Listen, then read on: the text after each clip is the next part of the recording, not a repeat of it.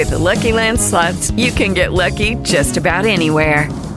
This is your captain speaking. Uh, we've got clear runway and the weather's fine, but we're just going to circle up here a while and uh, get lucky. No, no, nothing like that. It's just these cash prizes add up quick. So I suggest you sit back, keep your tray table upright, and start getting lucky. Play for free at LuckyLandSlots.com. Are you feeling lucky? No purchase necessary. Void where prohibited by law. 18 plus terms and conditions apply. See website for details. It is Ryan here, and I have a question for you. What do you do when you win? Like, are you a fist pumper?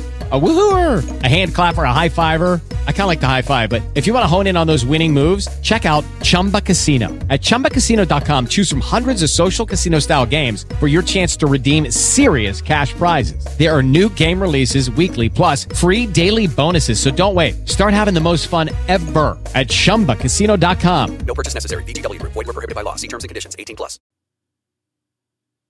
Pasada tal época, entramos en la influencia de Venus. Por su desarrollo, de los 14 a los 21 años, pasamos bajo la influencia de Venus. Se dice que esa es la edad de la punzada. Hombres y mujeres comienzan a sentir la inquietud sexual. Las glándulas sexuales entran en actividad. La tercera capa testicular en el varón viene a producir zoespermos mas estos todavía no están lo suficientemente maduros, porque tampoco aquel que va de los 14 a los 21 años ha terminado aún su proceso de desarrollo. El germen no ha concluido sus procesos de desarrollo.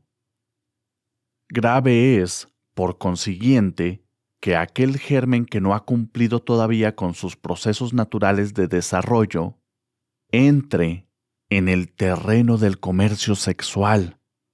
Indiscutiblemente, no es recomendable el coito para tales gérmenes que no han concluido con su desarrollo.